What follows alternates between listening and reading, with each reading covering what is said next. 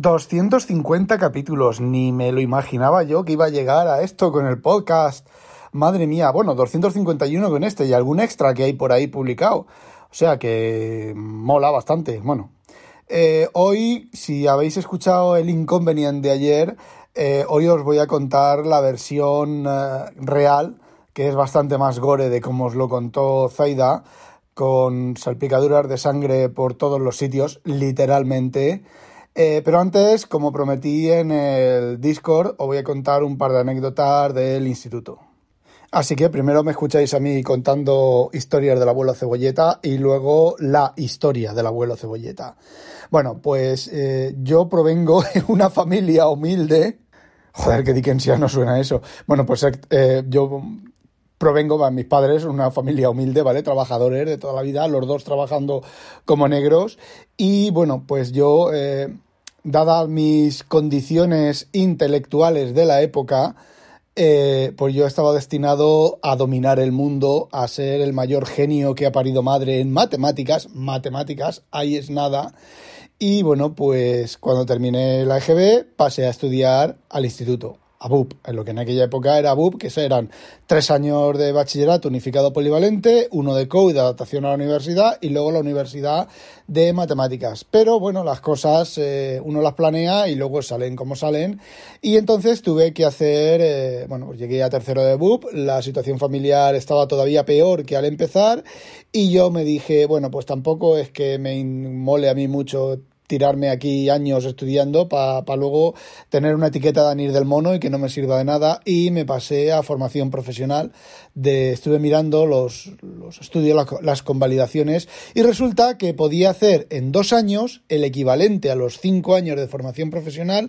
De hecho solamente tenía que hacer los dos años de en los dos años tenía que hacer solamente las asignaturas del área técnica porque para seros sincero Todas las demás asignaturas, lenguaje, matemáticas, historia, geografía, mm, no me acuerdo qué otras asignaturas había más. A ver, yo tenía del instituto un nivel muy superior al que se daba en, eh, en, el, en formación profesional. A ver, no es que yo fuera más que nadie, sino simplemente el nivel de estudios era superior, ¿vale? Se daban más cosas, se estudiaban más cosas con mayor profundidad. Yo, de hecho, recuerdo, por ejemplo, al profesor de tecnología, que no voy a decir su nombre, todavía me acuerdo de él, al profesor de tecnología, que nos daba clases y cuando tocaba algo de matemáticas era horrible, era algo, llegaba alguien y resolvía el ejercicio en un ejercicio en clase, lo resolvía mal, ¿vale? Se equivocaba en las cosas de las matemáticas. No es que no supiera, bueno, no sabía tecnología, no sabía electrónica, ¿vale? Pero aparte de eso, se equivocaba en la parte de matemáticas y a lo mejor alguien que no lo había entendido o no lo tenía claro, eh, algún paso, decía, oye, ¿me lo puedes volver a explicar que no lo he entendido? Eh, volví a resolver el ejercicio y le daba otro valor completamente diferente, con otra serie de pasos y otra serie de números. Había veces que a mí se me hinchaban tanto las pelotas que salía yo a la pizarra y resolvía yo el ejercicio, no porque yo supiera electrónica, sino porque yo sabía, como dice mi jefe, como de aquí a Tokio, más matemáticas que él. Y bueno, pues al final aquello fue una especie como de odisea. aquellos dos años fueron para mí una odisea de, reírme de los profesores. Solo había un profesor con el cual yo me llevaba bien, que se llamaba Francisco Cascaler, de tecnología, que ese hombre era un show. Ese hombre sabía de electrónica. Y eh, yo me acuerdo que los, los demás alumnos a, este profesor decía, a mí me da igual cómo me hagáis el trabajo, hacérmelo con faltas de ortografía, hacedmelo con rayajos, hacedmelo con tachones, yo quiero que aprendáis electrónica, por yo tomé aquello al pie de la letra y mis trabajos estaban redactados en 10 minutos, pero claro, yo con ese hombre aprendía y yo le demostraba en el trabajo que aprendía. Y claro, ¿qué notas tenía yo? Pues siempre sobresaliente. Y la gente presentaba con, con, con el, con el Word, de aquella época, los pocos que tenían ordenador, todo súper impreso, o, escrito a máquina, se tiraban toda la tarde escribiendo a la máquina, un súper trabajo, súper cuidado, ni una falta de ortografía, ni un tachón, y lo suspendía. ¿Por qué? Porque el trabajo era muy bonito, pero el contenido era una mierda. Y bueno, como yo tenía libertad para asistir a las clases que fueran y tal, al principio sí que asistía a muchas clases no del área tecnológica Eh, pero, mm, a ver, yo al profesor de matemáticas era un profesor estupendo, explicaba las matemáticas súper bien, pero el nivel de matemáticas que daba yo me aburría en clase, ¿vale? Y con el de, el de historia lo mismo, y con el de física, eh, creo que no se daba física, con el de geografía, creo que geografía, con el de literatura lo mismo, bueno, el de literatura también había que echarle a comer aparte, ese no iba a clase para, no, para que no, se no me hirviera la sangre. Y luego estaba la profe de gimnasia. La profe de gimnasia, todo esto lo supimos, o lo supe yo, años después de hablar con profesores, con maestros de aquella época, de aquel del instituto, cuando te cruzabas por ellos con la calle o coincidías en algún sitio, ¿vale?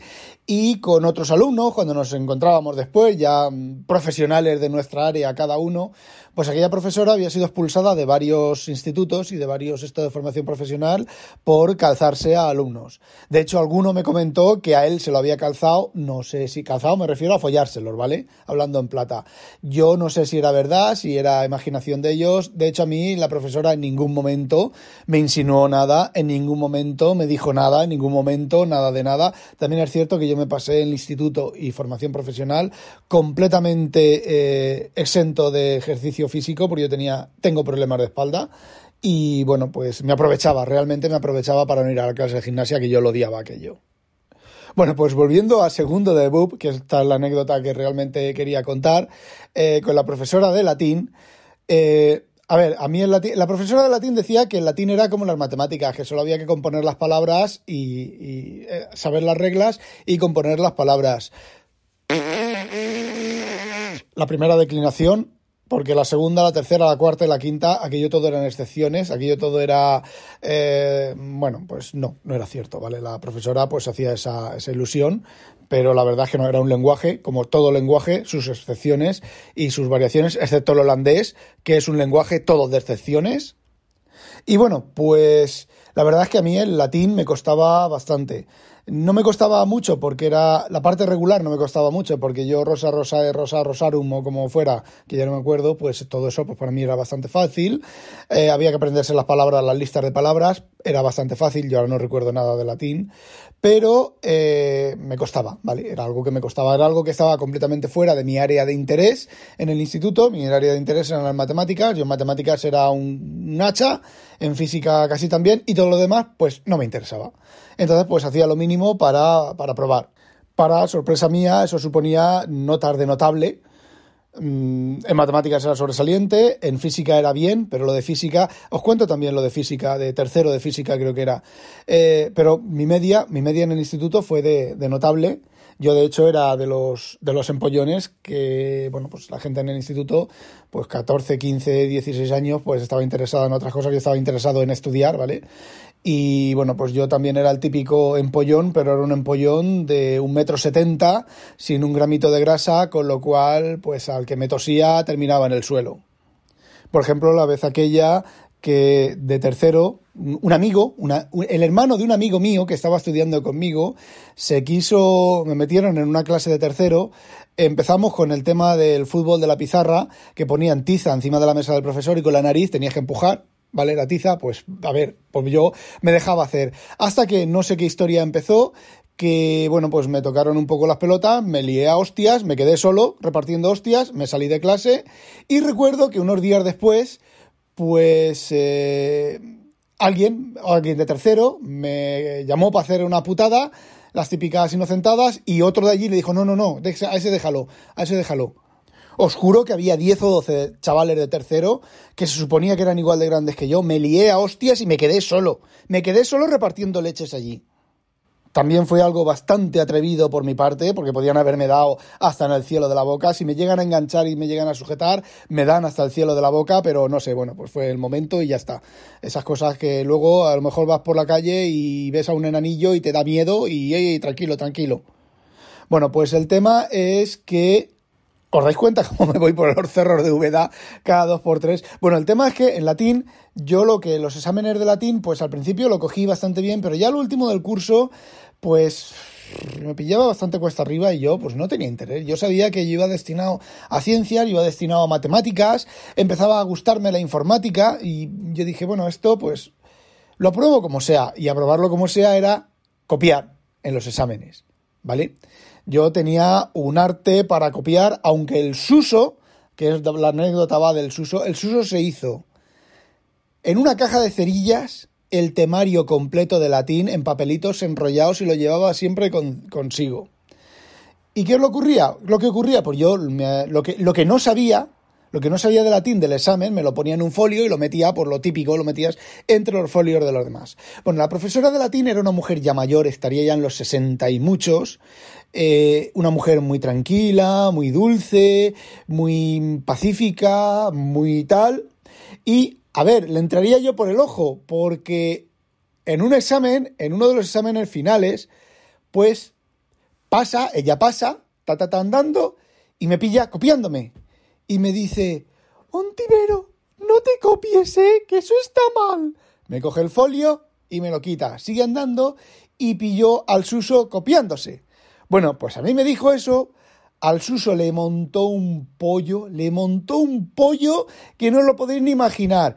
Eh, le quitó la chuleta, lo expulsó de clase y lo suspendió para recuperación en septiembre. Eso en, el, en, el, en un periodo de tiempo de, de, dos minutos. Si vierais cómo me miraba el Suso, con la mala leche que me miraba el Suso, yo no sabía dónde, dónde guardarme, dónde esconderme. Dónde esconderme porque lo mismo se volvía a mí y me suspendía a mí también para, para, para, eh, para eh, septiembre, para septiembre, no, para junio, ¿vale? Eh, bueno, pues ahora os contaré otra anécdota. Es el único suspenso que he llevado para junio eh, de, toda, de toda mi historia, de, de, todos mis estudios, y fue en matemáticas. Fue en matemáticas que era 10, 10, 10, 10, 10, suspendido para junio. Ya que, estamos de anécdotas, os cuento eso. Bueno, pues el Suso, evidentemente cuando salimos de clase quería pegarme, me buscaba para pegarme, yo eludía, yo era bastante, relativamente bastante pacífico, yo no buscaba pelea. A ver, si me encontraba, pues si me encontraban, pues me encontraban, ¿vale? Pero que yo no tenía ganas de, ni de, ni de destacar delante de las tías por valiente y machote y cosas de esas. Yo he pasado siempre de esas cosas. Bueno, pues el, el tema es que me buscó, luego ya se pasó el tema, la historia creo que lo aprobó con un 5, o habló con ella, no me acuerdo. El tema es que, bueno, pues esa es la anécdota de latín. Ya os voy a contar la anécdota de matemáticas que creo que la he contado ya aquí, pero bueno, pues la cuento y luego ya paso lo de Zaida. Vamos a ver. Eh, examen de matemáticas. Había un profesor enfermo, o no sé qué pasó, que nos hicieron el, examen de los tres terceros eh, en el salón de actos. Yo, pues, realmente había veces que en los salones de actos tú terminabas el examen, ah, había veces no, lo normal era que tú terminabas el examen y salías. Y yo los de matemáticas, no es por darme pista, porque yo ahora todo eso lo he perdido, yo los de matemáticas llegaba, me sentaba y hacía pim, pim, pim, pim, pim, pim, y lo resolvía. Pues a, la vez que resolvía el profesor el examen eh, para entretenerse en su mesa, lo resolvía yo, lo entregaba y era 10, 9 y medio, bueno, era 10, ¿vale? De media era 10. Pero no sé qué rollo había pasado en aquel, aquellos días que terminabas el examen y no te dejaban salir. Tenías que quedarte en tu sitio, pues allí mirando las mosarañas. Pues yo, que yo era del tipo que tampoco le resolvía el examen a nadie, que tampoco le eh, chivaba nada a nadie. De hecho, una vez, eh, después de, tío, dime las siete, dime las siete, dime las siete. ¿Me quieres dejar tranquilo ya de una puta vez? A grito pelado, para que me dejaran tranquilo el profesor pues sabía de qué iba el rollo y tampoco, tampoco prestaba mucho, mucho interés en mi área porque sabía que yo no era de los que, de los que dejaba que me copiaran. Bueno, pues aquella vez, no sé lo que me pasó, que empezaron a pasarme exámenes y yo empecé a resolver exámenes. Me daba igual si era de primero, de segundo, de tercero, de COU.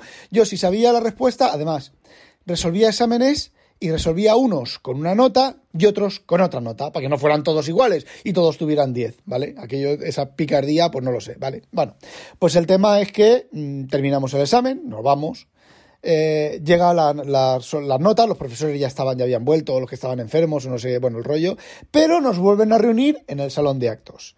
Entran los profesores, entran con un, con un atajo de, exámenes, y había, los exámenes estaban como, como agrupados en, columna, pero agrupados. Y llega el profesor, se pone allí delante en el salón de actos, delante en el escenario, y dice, qué curioso, Ontivero un 10, como siempre, ¡pum!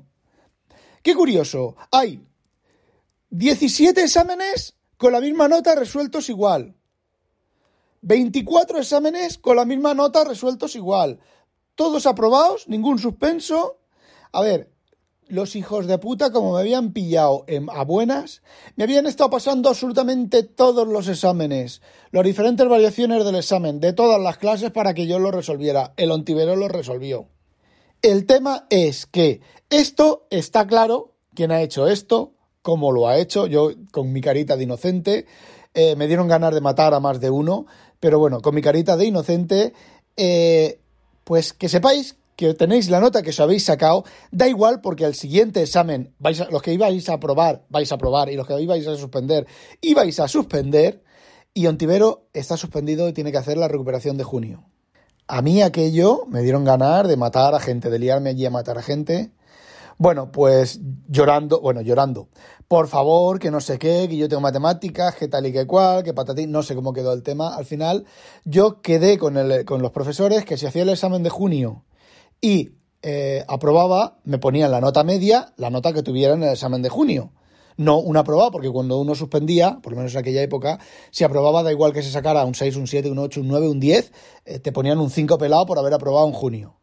Bueno, pues al final quedé con el profesor que sí, llegó el día del examen de junio, llegó el ontivero, entró, se sentó en su silla, eh, le dieron su examen, el ontivero se levantó de la silla, cogió, se fue a la mesa del profesor, cogió todos y cada uno de los exámenes que había puesto en la mesa, había exámenes de recuperación de primero, de segundo, de tercero, de COU, era recuperación, ¿vale? Se puso en la mesa del profesor, lo resolvió todos, todos, todos delante del profesor en cosa de 10 minutos, se los puso ahí delante al profesor y le dijo, si están todos bien, si no hay un solo error, me apruebas y me pones un 10 de nota media. Y si no, me suspendes el curso y vengo a septiembre. El, el, el Rafa se salió por la puerta, todos se quedaron escuajaringaos. Y a que no sabéis qué nota le pusieron a Rafa, un 10. Bueno, y ahora viene el tema gore, el tema de la sangre, el tema de las salpicaduras, el terror. A ver, normalmente Zaida, mi señora inconvenient, se levanta muy temprano, porque ella lo vale, Bueno, ahí la, habéis, oído. A ver, se levanta muy temprano, eh, en cierta medida porque quiere, en cierta medida porque le mola y en cierta medida porque cuando llega la hora que me levanto yo, pues ya lo tiene todo hecho, yo no le doy por culo moviéndome por la casa y lo tiene todo hecho, ¿vale? Entonces, pues yo estaba durmiendo y ella se levanta, le pone la comida al gato, el gato también a veces a las 7 de la mañana ya está dando por culo y ella pues se despierta y se levanta, le pone la comida al gato, el sobre que le pone al gato, la lata que le pone al gato. Y el gato sale, entra tal y cual, pero la mañana, la fatídica mañana del sábado, ella abre la puerta, todo como todas las mañanas, el gato sale, pero había otro gato en el jardín. Y Zaida a veces, pues que lo vemos, porque el gato nuestro se pone a gritar, se le pone el rabo súper gordo, súper gordo, como, como si fuera un, no sé, como fuera, yo qué sé, un gordísimo. Pero esta vez, pues se ve que nos pilló, les pilló por sorpresa a los dos, a Zaida y al gato. Y a, mi gato, vamos, a nuestro gato. Y bueno, pues había allí un gato en el, en el pollete del, en el parapeto que da, que da al canal, pues allí estaba el gato, un gato negro bastante oscuro, pues no se veía. Mi gato pues empieza a bufarle, el otro gato, pues realmente el otro gato parece ser que estaba bastante malito y no tenía ganas de gresca. Bueno, pues el tema es que salió Zaida, eh, Zaida intentó apartar a mi gato, se liaron los tres a pelearse. Ah, ¿Cómo? ¿A tu gato? A mi gato, mi gato, es mío, my property, my precious. Eh, pues, eh, bueno, pues ahí los tres se liaron se liaron a pelearse. Según Zaida, no, pero nuestro gato no puede morder porque no tiene colmillos. El otro gato le mordió a Zaida, le mordió bien mordido. Es que eso no fue así. El gato estaba ahí todo acurrucado, el pobre, y fue el nuestro el que le bufaba como, como un loco. El otro también luego se bufaban, pero entonces cuando yo llegué, el nuestro atacó al otro. El otro solo se defendió, pero en ningún momento hizo nada. Ya, pero a ti te mordió. Te, no, no, me mordió en ese momento. En ese momento Gordi, con las patas de atrás, me, me, hizo daño, ¿vale? Lo metí en la cocina y luego cuando te llamé a ti para cogerlo, yo lo cogí bien y se dejó y todo. Y, lo, y además lo llevaba mal cogido, entre comillas, porque lo llevaba como un chiquillo, lo, lo llevaba así por el cuerpo, se dejó coger. Fue solo cuando vio el transportín cuando se revolvió y se puso todo loco, y, y- pero si no, no me mordió. Ya, y los rastros de sangre en la puerta antes de eso, y los rastros de sangre en el suelo de la cocina antes de eso. Pero no, e- Sí, eso sí. fue de Gordy de las patas de atrás. eh, El gato, el gato de fuera, digamos, solo fue cuando, cuando el transportín. Bueno, no lo tengo yo tan claro porque había. Bueno, pues yo no, había sangre. Antes, antes de que cogiéramos al gato en el transportín, había sangre en. Tenemos. Tenemos una cortina que separa para que no entren moscas y la cortina estaba llena de sangre. Y luego sí, también es cierto que el transportín también estaba lleno de sangre. El tema es que, bueno, vinieron los de la ambulancia, le miraron el dedo, le dijeron Zaida dice que tardaron cuatro horas a venir. A ver, el gato estaba en el transportín, el gato estaba bien, tampoco. Bueno, el tema es que vinieron, le vieron lo que le habían hecho y le dijeron lo que el gato le había hecho y le dijeron que si el lunes seguía, tenía el dedo mal, pues que fuera su médico.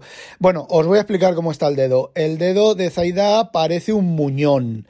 Tiene toda la mano hinchada, tiene unos rebordes rojos, no le late, por lo tanto parece ser que no está infectado. Simplemente es que el gato ese pues tenía algún bicho en, lo- en la boca y eh, bueno, pues tiene el dedo súper súper mal. De hecho, mañana por la mañana lo primero que va a hacer, tempranito, en cuanto abra el médico, es ir, porque realmente no es para urgencia, no tiene un dedo roto, no tiene nada nada estropeado. Vamos, simplemente eso, pues se lo abrirán, le abrirán la herida, le sacarán todo lo que tenga ahí dentro. Ahora está, eh, eh, está pegando gritos de, de, lo, de, lo que le espera y a lo mejor le dan un, antibiótico o no, porque aquí eso que te den antibióticos tienes que estar muriéndote con las tripas fuera para que te den antibiótico. Así que o la mandarán o lo hará la propia enfermera que tenemos aquí, que es una enfermera, una chacha para todo, o lo manda, la mandará algún especialista de, de curas o lo que sea y le hará las curas, pero conociendo aquí se lo hará ella. Y bueno, la verdad es que tiene el dedo bastante, bastante hinchado, bastante enrojecido. Esta mañana tenía una mancha blanca como si fuera de pus, ahora se le ha ido la mancha, pero no puede doblar el dedo, se le ha movido a un poquitín al, al ¿cómo se llama? Al pulgar, lo que está debajo del pulgar, al pulpejo, no, al pulpejo no, a la molla esta que hay del pulgar, también la tiene un poco hinchada. Y bueno, también nos han dicho que el gato no tiene chip, el gato será de alguien, pero está sin registrar y tal. Y a ver, mm, ese gato va a ser sacrificado.